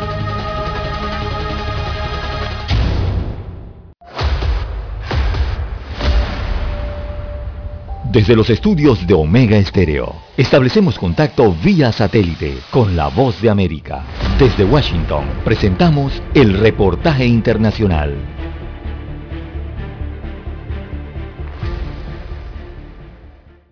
Honduras enfrenta un lento proceso de vacunación que alcanza principalmente al sistema sanitario y lamentablemente debido a la poco probable llegada de un considerable número de vacunas en un futuro próximo para inmunizar a gran parte de la población, el Consejo Hondureño de la empresa privada COEP trabaja en una estrategia que tiene por objetivo adquirir la vacuna de forma directa de los laboratorios y de esta manera poder lograr la vacunación de sus familias y trabajadores para iniciar el proceso de reactivación económica. La intención de los empresarios es gestionar la compra de 1.400.000 dosis que serán administradas en una primera etapa a sus trabajadores de mano de obra. Juan Carlos Icafi, presidente de la organización de la empresa privada, asegura que se han entregado varias propuestas al gobierno para generar una pronta recuperación económica. Empezamos a darle al gobierno planes, eh, hace poco entregamos otro plan de reactivación donde primero se hace un diagnóstico de la situación del país y después un panel de expertos hace las estrategias. Los últimos datos de la gremial de empresarios privados revelan que a un año del inicio de la pandemia se perdieron más de un millón y medio de puestos de trabajo, más de 22 mil trabajadores suspendidos y el 45% de empresas en proceso de desarrollo cerraron. Por su parte, el analista económico Martín Barahona coincide con los empresarios sobre un proceso viable y rápido de vacunación. Ya que no tienen voluntad de invertir estos recursos como se ha visto, porque no hay otra explicación, eh, si no se hace esto, obviamente vamos a tener problemas económicos fuertes desde el punto de vista del número de, de contagios y de muertes y desde el eventual eh, pues cierre de la economía. Mientras tanto, el gobierno de Honduras ha puesto en marcha la Ley Especial de Reactivación Económica, por la que buscan recuperar más de 400.000 empleos perdidos luego de que más de 50.000 microempresas cerraran operaciones por la pandemia. Oscar Ortiz, Voz de América, Honduras. Escucharon vía satélite desde Washington el reportaje internacional. El 7 de febrero de 1981 ocurrió uno de los hechos más importantes de la radiodifusión en Panamá. Los panameños fuimos testigos del nacimiento de la mejor cadena nacional en FM estéreo. Las 24 horas. Omega Estéreo. 40 años de innovación. Es momento de adentrarnos al mar de la información este es el resultado de nuestra navegación por las noticias internacionales más importantes en este momento.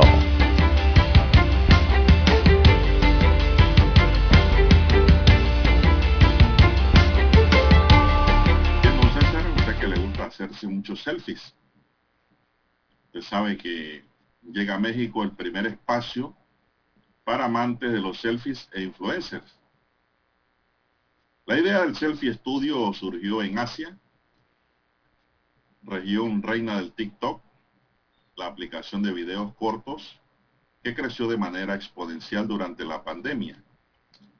Ahora en México se establece un ring de boxeo, una sala con sofá perfecta para entrevistas, una ilusión óptica, una habitación con neones, una terraza soleada, son solo algunas de las opciones que los amantes del selfie, TikTokers e influencers pueden encontrar en el primer espacio de México diseñado para el propósito de acoger a quien quiera crear contenido Lara y no exponerse tanto. Bajo el lema, nosotros podemos, dice, ponemos la casa, tú las historias, The Selfie House, ubicada en la tranquila colonia de Narvarte en la Ciudad de México invita tanto a personas que trabajan en redes como aficionados o cualquier interesado a tomarse fotos en los muchos rincones que esta casa que cuenta con escenarios diversos en cada esquina tiene. La idea del Selfie Studio surgió en Asia, región de reina del TikTok, la aplicación de videos cortos que creció de manera exponencial durante la pandemia. Así que esta es una nota clara a nivel internacional porque es el primer espacio que se trae de Asia a México para crear contenidos. Eh, sí, bueno, en, muchos países europeos y de Asia, los Estados Unidos, se han creado infraestructuras similares, ¿no? Ahora vemos en Latinoamérica con México, eh, que son áreas, son infraestructuras, normalmente una casa o un espacio amplio, ¿verdad? Eh, eh, que cuentan con piscinas, algún tipo de infraestructura interna en el cual se pueda hacer algún tipo de decorado y aplicarle entonces la fotografía, la persona se toma su fotografía y ahí aplica las otras modalidades que le brindan las redes sociales, ¿no? En cuanto a las selfies y poder publicarlas, ¿no? Eh, a los que les gusta estar publicando entonces sus selfies favoritos en las redes sociales. Es, como decir eh, tener eh, disponibilidad a un estudio fotográfico, algo parecido, ¿no? Y usted puede realizar las selfies eh, que desee y en la forma en que desee. Bueno, bueno hay varios, varias de estas casas que tienen decorados especiales, específicos, ¿verdad? Y fondos temáticos, como usted bien lo ha dicho, como la que tiene México, para tomar estas fotografías que en las redes sociales le llaman la fotografía cute ¿verdad? Esa fotografía chévere, bonita, ¿verdad? Eh, y entonces eh, eh, colocarla en las redes sociales. Bueno, así está el mundo de las redes sociales que está abarcando ese mundo con fotografías que uno ni se imagina, don Juan de Dios, ¿verdad? Que crean ese mundo mm, para algunos hasta paralelo, en el que se sumergen allí, sobre todo los jóvenes, para desarrollar su fotografía y el arte como les gusta, ¿no? Y el entretenimiento de esa forma. Bueno, Lara, Costa Rica analiza decretar alerta roja por saturación hospitalaria por COVID-19. La Comisión Nacional de Emergencia en Costa Rica analiza la posibilidad de decretar una alerta roja ante la saturación que están enfrentando los hospitales del país debido a una nueva ola de contagios eh, la comisión explicó este domingo en un comunicado que analiza en detalle la posibilidad de elevar a condición de alerta roja la emergencia sanitaria según el orden, según el ordenamiento jurídico y ante el impacto de la pandemia en las últimas dos semanas en Costa Rica. Esta alerta roja podría suponer la aplicación de medidas restrictivas fuertes a diversas actividades y a la circulación. El gobierno informó que el lunes habrá una reunión, o sea, hoy con representantes de diversos sectores productivos, religiosos y sociales con el fin de evaluar la situación actual y posibles medidas a tomar. Nuestros vecinos están sufriendo una tercera ola. Y los vecinos de Costa Rica, Lara. Ya en Colombia se perdió el conteo. Ya en Colombia la cosa ahora debe estar mucho peor con las manifestaciones que se han dado, las aglomeraciones, las protestas. Y en 15 días estaremos viendo los resultados en Colombia. Lara. Sí, exacto. Eh, eh, eso es cuestión de tiempo. Recordemos que el COVID, eh, como ya todos lo sabemos, tiene un tiempo de, de contagio, de incubación y de desarrollo de los síntomas moderados o los síntomas graves o la hospitalización cuando ya llegas al hospital, a la sala o pasas a la unidad de cuidados intensivos. Eso aproximadamente son 21, entre 21 a 25 días. Está ocurriendo eso una vez una persona se contagia con, el, con el virus. Así que, bueno, lastimosamente, eh, quizás estaremos viendo eso. Algo similar le, le, ocurrió a India, don Juan de Dios. Por eso la gente se ha sorprendido un poco con los números que muestra, que muestra India, que eh, el fin de semana registraron por primera vez más de 4.000 muertes en un día en la India. Digo, para nosotros acá en Latinoamérica escuchar de 4.000 muertos en un solo día, eso es algo impactante, algo increíble, ¿no? Eh, pero proporcionalmente a la población eh, latinoamericana versus la población que tiene India, recordemos uno de los países más poblados del mundo, tiene más de 1.300 millones de habitantes en ese país asiático, eh, proporcionalmente hablar de 4.000 quizás para ellos no sea tan, tan sobresaliente, ¿no? tan inesperado esa situación. Pero para acá, las otras latitudes del mundo sí, preocupa eso, que, que, nos digan que ellos tienen más de 400 mil 300 eh, o 400 mil, 400 eh, contagios eh, por día. Imagínense ustedes cómo contabilizan ellos. Acá nosotros si acaso hablamos de 100 o de 1000, cuando llegamos una vez a, ¿cuál fue la mayor cantidad? Creo que fue 3000, 4000, wow, las alarmas encendidas. Allá ellos en un solo día 440 mil, 450 mil por día. ¿A qué obedece que los esté golpeando tan fuerte esta ola? Eh, según los científicos, los médicos y los expertos en, Asia. Lo que ha ocurrido eh, para estas localidades es que ellos tienen eh, sus actividades culturales, religiosas. Recordemos, para este mes de abril hay una importante actividad que es prácticamente una peregrinación de las más masivas que hay a nivel mundial, después de la Meca y otras, se registra en India. ¿Y cuál es esa? Esa es la del baño en el río, don Juan de Dios esa que dice que una vez en la vida por lo menos tú tienes que ir al Ganges o alguno de estos ríos allá en, India y tienes que bañarte. Pero ¿qué ocurre? Que se dan baños multitudinarios porque llega tal cantidad de gente a las orillas de los ríos o los lugares que han sido destinados para esta actividad que es muy respetada allá en India, que lo que usted encuentra es aglomeración, don Juan de Dios, y allí sí no hay distanciamiento social porque cuando le hablo de que llegan las personas a un balneario a hacer esto, a un río, no les estoy hablando ni de 100 ni de 200 personas, son miles de personas juntas a la orilla de un río, realizando esta, actividad religiosa, ¿no? Muy importante para ellos. De allí los expertos señalan que por eso India ha subido a tal cantidad los contagios, y es por el tema de las aglomeraciones, en lo que es la liberación de la movilidad o eh, esta desescalada, ¿no? Del confinamiento que tienen los países. En eso es lo que hay que fijarse. Mira Costa Rica, mira Colombia con estos movimientos y, todo lo que ha ocurrido con las protestas. Ha existido mucha aglomeración en medio de una pandemia y eso evidentemente va a tener sus consecuencias posteriormente. Calcúlele usted unos 20, 25 días y comenzará a ver los resultados. Bueno, don César, ¿y cómo le fue con el cohete chino? El cohete, bueno, el cohete cayó, oiga, eso sí activó varios eh, sistemas, ¿verdad?, que tienen que ver con esto de, el monitoreo espacial eh, a nivel mundial. Y bueno, varios servicios de vigilancia espacial de los más importantes, la NASA, de China, en India, en Europa, en Japón, eh, estuvieron dándole seguimiento a la ruta de este cohete que, y, no era para menos, don Juan de Dios, porque era un cohete de 30 metros de alto y adivine cuánto pesaba ese cohete. 21 toneladas pesaba ese cohete, que estaba sin dirección eh, eh, y que se, bueno, venía hacia la atmósfera de la Tierra, ¿no?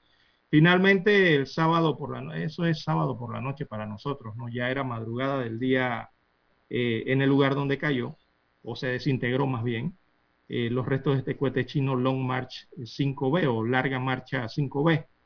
Eh, esos restos se desintegraron y, cayeron en el mar Arábigo, en torno a las islas Maldivas.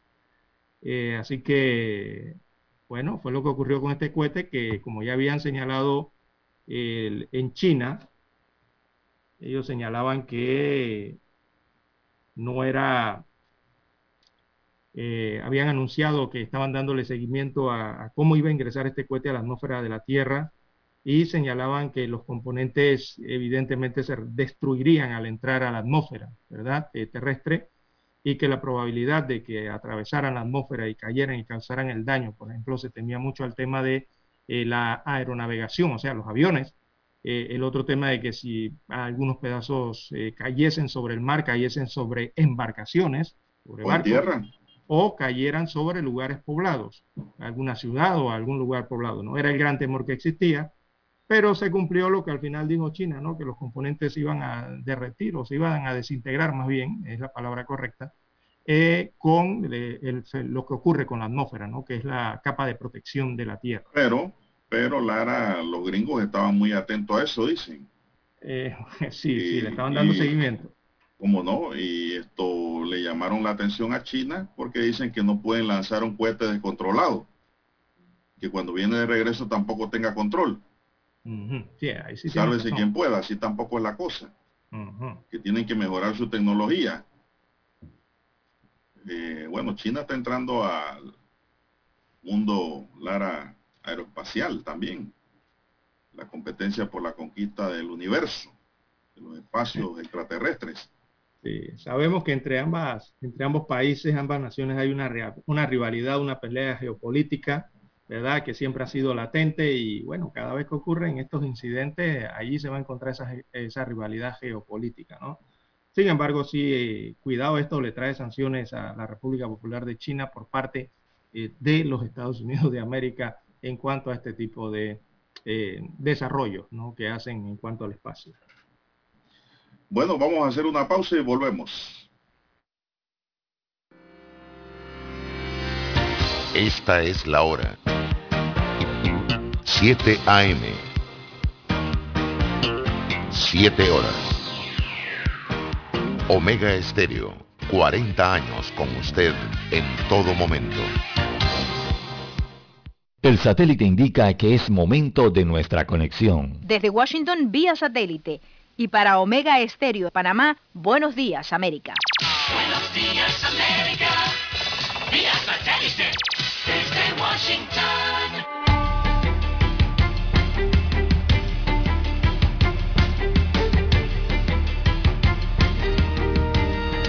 Desde Washington les informa Henry Llanos.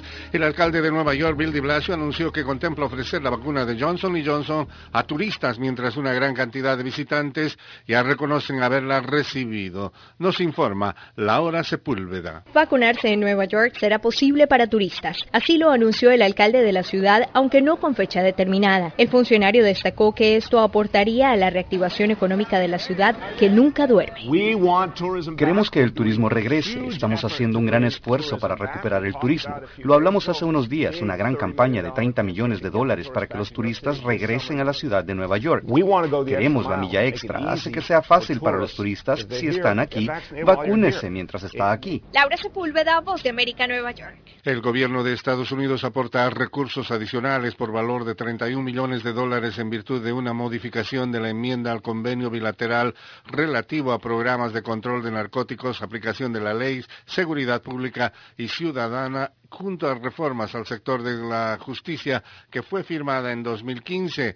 Esta información fue dada a conocer el eh, jueves pasado, agregando que ese monto será utilizado para implementar programas que mejoren las capacidades de las unidades de la Policía Nacional Civil que apoyan las unidades de la Agencia Antidrogas de Estados Unidos. En Venezuela podría imponerse la visión del sector de la oposición con la intención de participar en procesos electorales luego de la designación de la nueva directiva del Poder Electoral. Desde Caracas nos informa Carolina Alcalde. ¿Qué ocurrirá políticamente en Venezuela? Es una de las tantas interrogantes de los ciudadanos ante la permanente incertidumbre en la que están sumidos desde hace varios años. La valoración la expone la analista política Indira Urbaneja, directora de la organización sin fines de lucro Reunificados. Hay una gran demanda de la sociedad civil en querer avanzar, en no querer quedarse con los brazos cruzados hasta que la comunidad internacional, Maduro o Guaidó se pongan de acuerdo. Yo creo que quienes rechazan este nuevo CNE van a quedar aislados. Carolina, alcalde La policía israelí chocó hoy lunes con manifestantes palestinos en un disputado lugar de culto en Jerusalén dentro de una sucesión de altercados que están llevando al límite a la ciudad. Al menos 180 palestinos resultaron heridos en el complejo de la mezquita de Al-Aqsa, de los que 80 fueron hospitalizados. Los manifestantes arrojaron piedras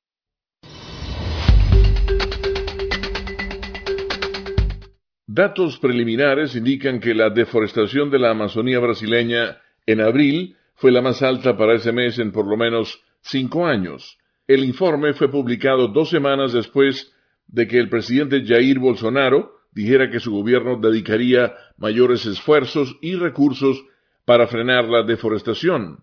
La deforestación aumentó 43%, a 581 kilómetros cuadrados con respecto al mismo mes de 2020, según el sistema de monitoreo del gobierno, DETER, que emite alertas de deforestación diarias con base en imágenes satelitales. Durante la cumbre sobre cambio climático convocada por Estados Unidos el pasado 22 de abril, Bolsonaro se declaró dispuesto a ampliar su compromiso sobre la conservación del Amazonas aunque muchos de sus detractores ponen en duda su credibilidad.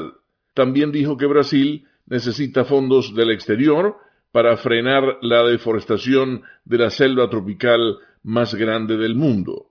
Su ministro del Ambiente inició conversaciones este año con funcionarios del gobierno estadounidense que ha exhortado directamente a Brasil a tomar medidas más decisivas.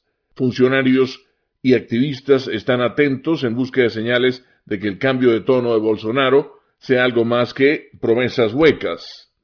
Previamente, Bolsonaro destacó la necesidad de explotar los recursos de la Amazonía, habló con desdén de los activistas ambientales que defienden la selva y respondió con furia a los gobernantes europeos que deploraron la destrucción.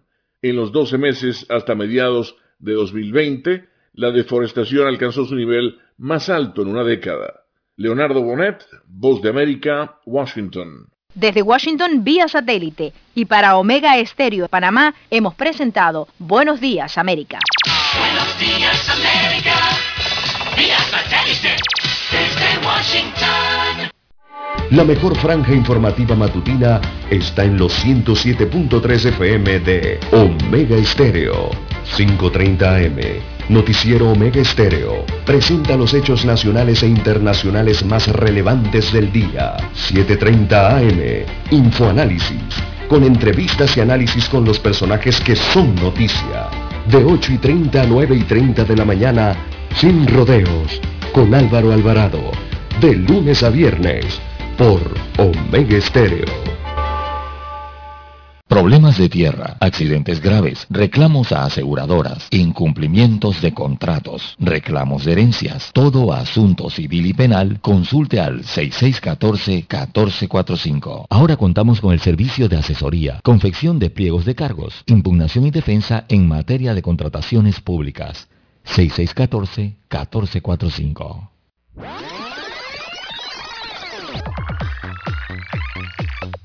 Omega Stereo tiene una nueva app. Descárgala en Play Store y App Store totalmente gratis. Escucha Omega Stereo las 24 horas donde estés con nuestra aplicación 100% renovada.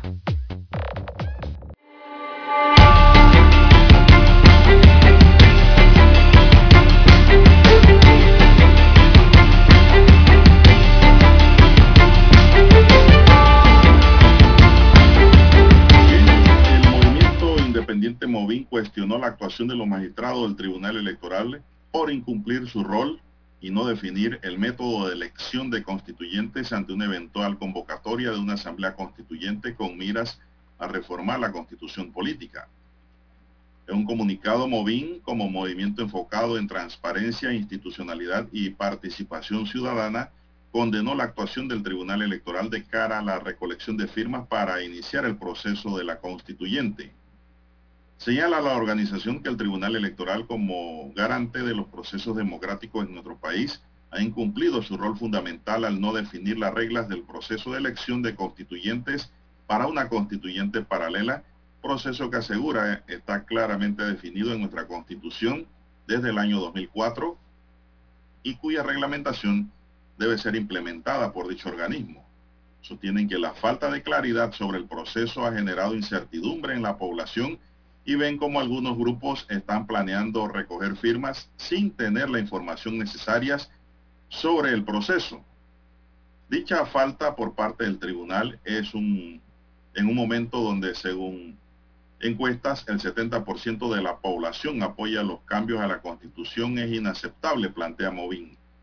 Además consideran que es insustentable que el tribunal electoral pretenda cobrar por el uso de una aplicación para que las personas recojan las firmas digitales a pesar de los más de 70 millones de dólares de presupuesto que maneja anualmente esta institución.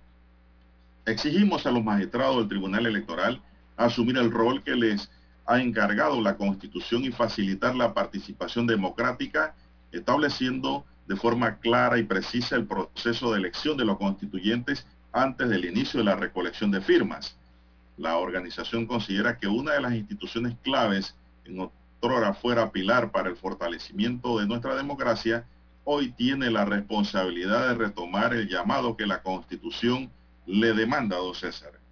Bueno, yo le doy la razón a Movín en esto. ¿ah? ¿Usted conoce, Lara, eh, cómo es la regla? Usted me hace esto con la cabeza que no. Yo creo que en Panamá nadie sabe cuál es la regla, Lara. Eso de que el, grupo va y se inscribe allá, presenta documentos y lo mandan a buscar firma, como que no tiene fundamento, Lara. No tiene información, ni educación, ni institucionalidad, porque aquí está pasando lo mismo que cuando abrieron las puertas para que los independientes escogieran candidatos a la presidencia de la República. Créame, esto está muy mal. Y le voy a decir por qué, Lara. Por la simple y sencilla razón de que mandan a recoger firmas, al final de la historia te salen con el cuento de que esas no son firmas reales o firmas, diríamos nosotros, auténticas de lo que firmaron. Y le abren procesos penales a los recolectores de firmas, como pasó con todos los candidatos que corrieron como independientes en las pasadas elecciones y lo que trataron de ser independientes también con una candidatura que al final terminaron fue sentados en un banquillo de acusados por fomentar la democracia, por fomentar la participación ciudadana, por querer trabajar por el país. Esto es así como se lo estoy diciendo, Lara. Por eso es que le doy la razón a Movín. Aquí no hay reglas claras y definidas de cómo es este proceso de recolección de firmas y el proceso constituyente en sí, de acuerdo al mandato constitucional. ¿Qué le parece, Lara? ¿Qué le parece?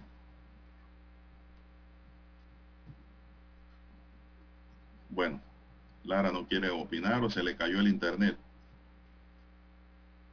Vamos, vamos a seguir adelante. Bueno, como les comunicaba, la situación está así en este momento. Dice Lara que está reseteando su internet. Oiga, va a tener que buscar una reubicación o cambiarse de compañía. No le estamos oyendo nada, Lara. Va a resetear el hombre su internet. Bueno, aquí, como le dije, Movín tiene la razón y el deber de los magistrados, el deber de los magistrados es establecer las reglas claras y precisas para que se dé el proceso Si la gente no quiere constituyente, nadie va a firmar. Si la gente sí quiere constituyente, van a firmar.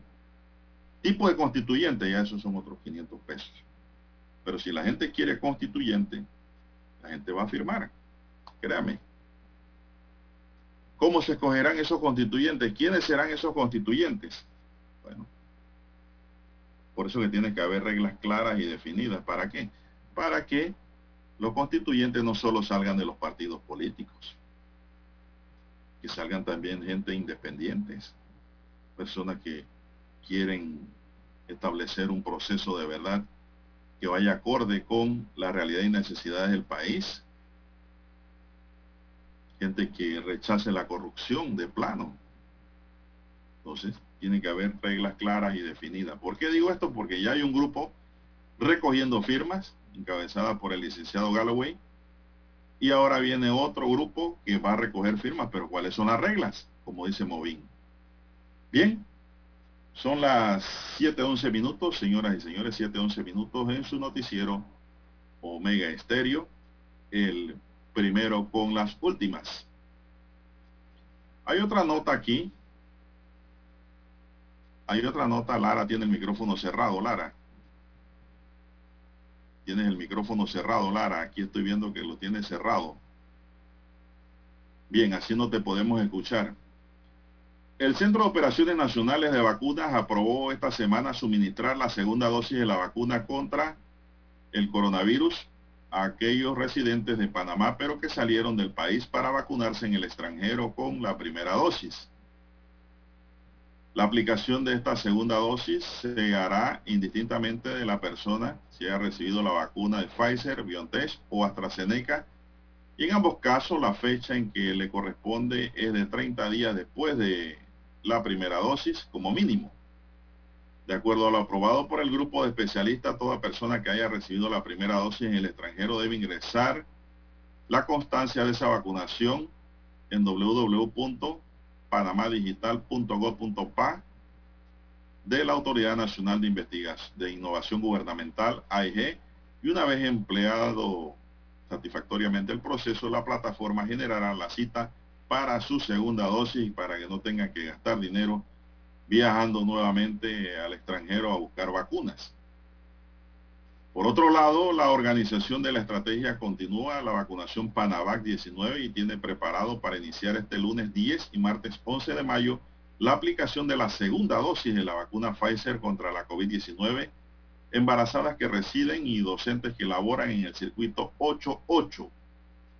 Más de 5.000 personas se espera reciban esta segunda dosis en este circuito que comprende los corregimientos de Río Abajo, San Francisco, Don Bosco, Juan Díaz y Parque Lefebre en un horario de 7 de la mañana a 5 de la tarde en el Instituto José Dolores Moscote. Vamos a una pausa y volvemos. Omega Stereo tiene una nueva app. Descárgala en Play Store y App Store totalmente gratis. Escucha Omega Stereo las 24 horas donde estés con nuestra aplicación totalmente nueva.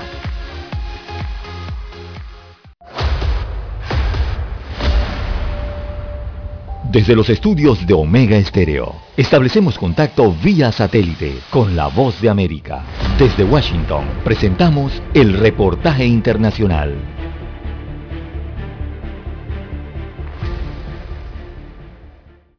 La relajación de las restricciones vigentes desde el brote de la pandemia del COVID-19 en Italia el año pasado ha traído buenas noticias a los museos y a los amantes del arte, que ahora pueden regresar a ellos después de un bloqueo de dos meses. Pero los museos no verán las multitudes del pasado durante algún tiempo. Por ahora, todo acceso a los museos requerirá estrictamente reservar un horario específico, ya que se permitirá la entrada a números limitados de personas para todas las franjas horarias disponibles y se controlará la temperatura a todos los que ingresen a los museos en la entrada. Se permitirá un máximo de 400 visitantes cada 30 minutos para mantener el distanciamiento social y las máscaras son obligatorias tanto en el interior como en los jardines del Vaticano. Todo el personal que trabaja en los museos vaticanos ha sido vacunado y Bárbara Yatta, directora de los museos vaticanos,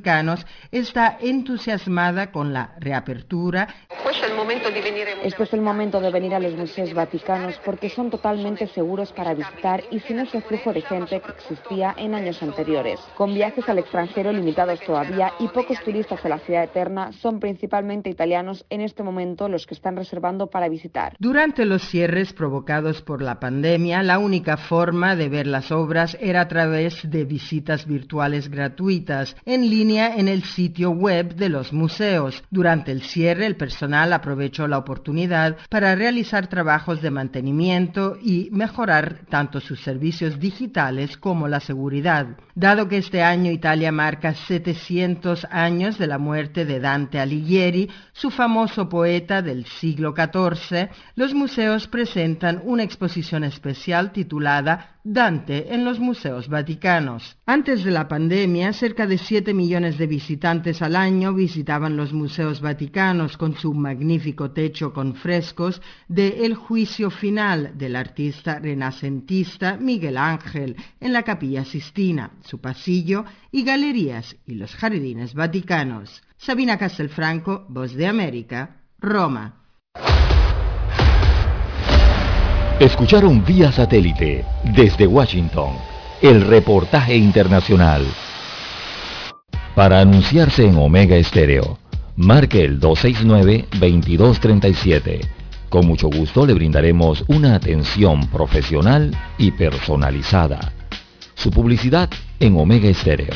La escucharán de costa a costa y frontera a frontera. Contáctenos 269-2237. Gracias. Cosas que haré ahora de jubilado. Jugar con mis nietos y que Ñita les haga un comidón. Hacer 45 minutos en la caminadora. Conectarme por videollamada para hablar con Tony. Verme la nueva temporada de mi serie favorita. Cuando estás jubilado, los momentos en familia se disfrutan más. Pide tu préstamo personal de recién jubilado y recibe un bono gratis de hasta 350 balboas. Llámanos al 875-55. Credit Corp Bank.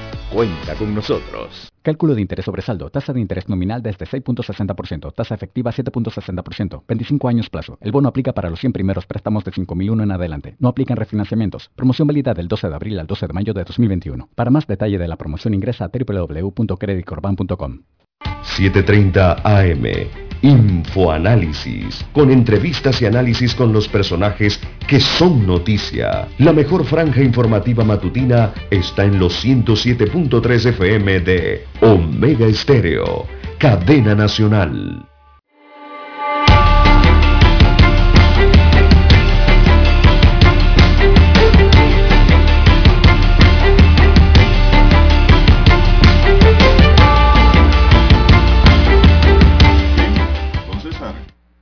Las 7.19, buenos días Panamá, están en sintonía de Omega Estéreo cubriendo todo el país. Mi línea directa de comunicación es el WhatsApp doble seis catorce catorce cuatro cinco. Don César Lara está en el Twitter. Lara, ¿cuál es su cuenta? Bien, estamos en arroba César Lara R, arroba César Lara R, mi cuenta en la red social Twitter, ya lo sabe usted, reportes en sintonía, reportes de tráfico o cualquier otra opinión, comentario, usted nos lo puede dejar allí en la red social Twitter, también de Instagram, en la misma cuenta, arroba César Lara R. ¿Y usted no Y le ha hablando- cerrado su cuenta de Facebook? Nunca. No, no, eh, la mía está activa, don Juan de Dios. ¿Ah, sí? Tiene bastante crédito esa cuenta. no la uso mucho, por eso tiene mucho crédito. Oiga, y hablando de redes sociales, ya que usted habla de Facebook, eh, el expresidente de la República, Ricardo Martinelli Berrocal, anunció en sus redes que la empresa Facebook le bloqueó su cuenta, según dice el expresidente. Así que la restricción al exmandatario panameño es por 30 días, eh, según indicó el propio Martinelli, aunque no dio detalles de los motivos por qué se ve interrumpida su cuenta en la red social de Facebook.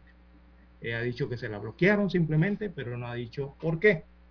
Eh, echó la culpa a los troles. La investigación tiene que ser a través de la misma empresa Facebook para poder conocer cuáles fueron los motivos eh, de por qué eh, le han bloqueado por 30 días eh, su cuenta. Y recordemos que Facebook te va advirtiendo, ¿no? Ellos te van anunciando.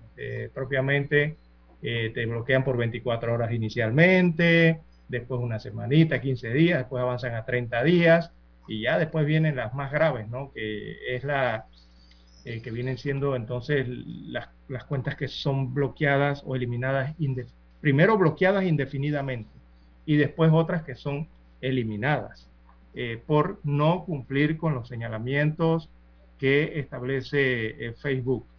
Así que habrá que esperar que la empresa de Mark Zuckerberg, ¿verdad? Entonces diga por qué le bloquearon la cuenta de Facebook al ex mandatario panameño. A esperar, ¿no? Ya más o menos los, amigos oyentes saben cuáles son los motivos de por qué te bloquean tus cuentas.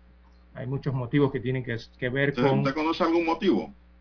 Eh, sí, sí, hay, hay de diversos. Eh, algunos tienen que ver con comentarios que se consideren violentos, otros que tienen que ver con el tema de la discriminación de distinta índole, eh, las propias denuncias que te hacen los usuarios de Facebook, que te realicen otros usuarios, también eso tiene que ver. repetir muchos mensajes, postear mensajes en cuentas que no son amigas tuyos, cosas como esas, ¿no? tener un nombre falso pero le las graves, graves que no es tu amigo, te va a denunciar. Exacto, pero las graves, graves, ¿verdad? Son esas de robar la identidad. Ah, allí Facebook sí no perdona, eh, que por, eh, cuando te reportan por acoso, eh, Facebook te bloquea la cuenta inmediatamente, el tema de la piratería también, la, pornografía, todo eso, los contenidos violentos. Mire lo que le pasó al expresidente de los Estados Unidos de América, Donald Trump. ¿Se acuerda cómo le, lo indefinidamente lo sacaron de las redes sociales por el tema de los comentarios, la incitación a la violencia y otros comentarios violentos y políticos que realizaba a través de sus cuentas sociales en los Estados Unidos de América. Y eh, también tiene que ver sobre los que apoyan los trastornos alimenticios, los que fomentan eso, ¿no? Y los que fomentan el consumo, por ejemplo, de drogas, o, incluso los que se meten, hay gente hasta que se mete a vender droga, imagínense usted en Facebook, todo eso significa bloqueo de, cuentas, ¿no? el tema del terrorismo y otras cosas más. Pero bueno, el, Sí, sí. El expresidente no explica por qué le bloquearon la cuenta específicamente y Facebook todavía no ha encontrado un comunicado que diga el motivo de por qué eh, al expresidente panameño le han bloqueado su cuenta. No, hay otro motivo, Lara, cuando Facebook piensa que tú eres una computadora. O sea que no eres una persona Así está allí. Ellos te piden la identificación inmediata de tu teléfono, tu dirección, o inclusive piden hasta fotos inmediatas para verificar. Y si no te deja verificar, te suspenden por un tiempo determinado. Exacto. E, ese es cuando tu cuenta eh, representa a una persona que no existe, o sea, una computadora. Exactamente, un troller. Así que bueno, vamos a esperar las comunicaciones a ver qué fue lo que ocurrió con esa cuenta. Bueno, en otra nota tenemos para cerrar ya, estamos en la recta final, ahora 724, el órgano ejecutivo a cargo del presidente Laurentino Cortizo aún no toma una decisión sobre el proyecto que crea el Sistema Nacional de Registro Oficial de Ofensores Sexuales. La propuesta que fue aprobada por la Asamblea el pasado 15 de abril fue avalada en consenso por los diputados y aplaudida por dirigentes de los diferentes sectores del país. El proyecto de ley 51 busca que haya un registro con información detallada de las personas mayores de edad que hayan sido condenadas o estén cumpliendo condenas mediante sentencias debidamente ejecutoriadas por los delitos contra la libertad de integridad sexual en sus diversas modalidades, tráfico de personas menores de edad y tráfico de personas con fines de explotación sexual, para que sirva de base de datos de consulta a las operaciones de justicia y su cuerpo auxiliar, así como para la emisión de certificados de no agresor sexual.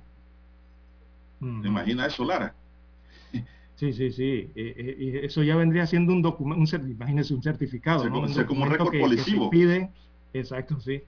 Eh, porque va a haber un archivo ¿no? nacional, suponemos, del tema esto de, de, los ofensores sexuales y ahí mismo lo identifican. Entonces tendría que emitir un, un certificado para ciertas actividades o, o situaciones, ¿no? Eh, por ejemplo, el tema de la investigación judicial. Bueno, imagínese, Lara, que así como usted le piden el certificado de antecedentes penales para un trabajo, así mismo ahora irán a pedir el certificado de no ser agresor sexual. Exacto. Como un requisito para entrar a operar o a trabajar en algún lugar. Eso no se descarta. Si se aprueba, Y como dice la norma, también se permite la emisión de certificados de no agresor sexual. Te lo pueden pedir. Si vas a trabajar, Lara, en cualquier lugar. Recordemos que la agresión sexual no solo se da de hombre a mujer. A menores de edad, ¿no? Ni de mujer a hombre. Eso es abierto. Va más allá. Y eso va más allá porque en la ley en completo, eh, integralmente también habla de los delitos contra la libertad e integridad sexual. O sea que también tiene que ver ese certificado con ese otro apartado, ¿no? No, pero ahí, Y también con el tema del tráfico, de, el, el, tráfico este que se da de, de personas, de, sobre todo de personas menores de edad. Así que allí también habría un certificado. Bueno, interesante el tema. Vamos a ver si el presidente lo veta o lo sanciona. Esto dará mucho que hablar, mucho que comentar. Se nos acabó el tiempo. Dani Arauz nos acompañó en el tablero de controles. En la mesa informativa les acompañamos. César Lara. Y Juan de Dios Hernández. Sanjur, gracias por su sintonía, señoras y señores. Sigan escuchando Megesterio porque ya viene Infoanálisis. Hasta aquí, Noticiero Omega Estéreo. Continúe con la mejor franja informativa matutina en breve.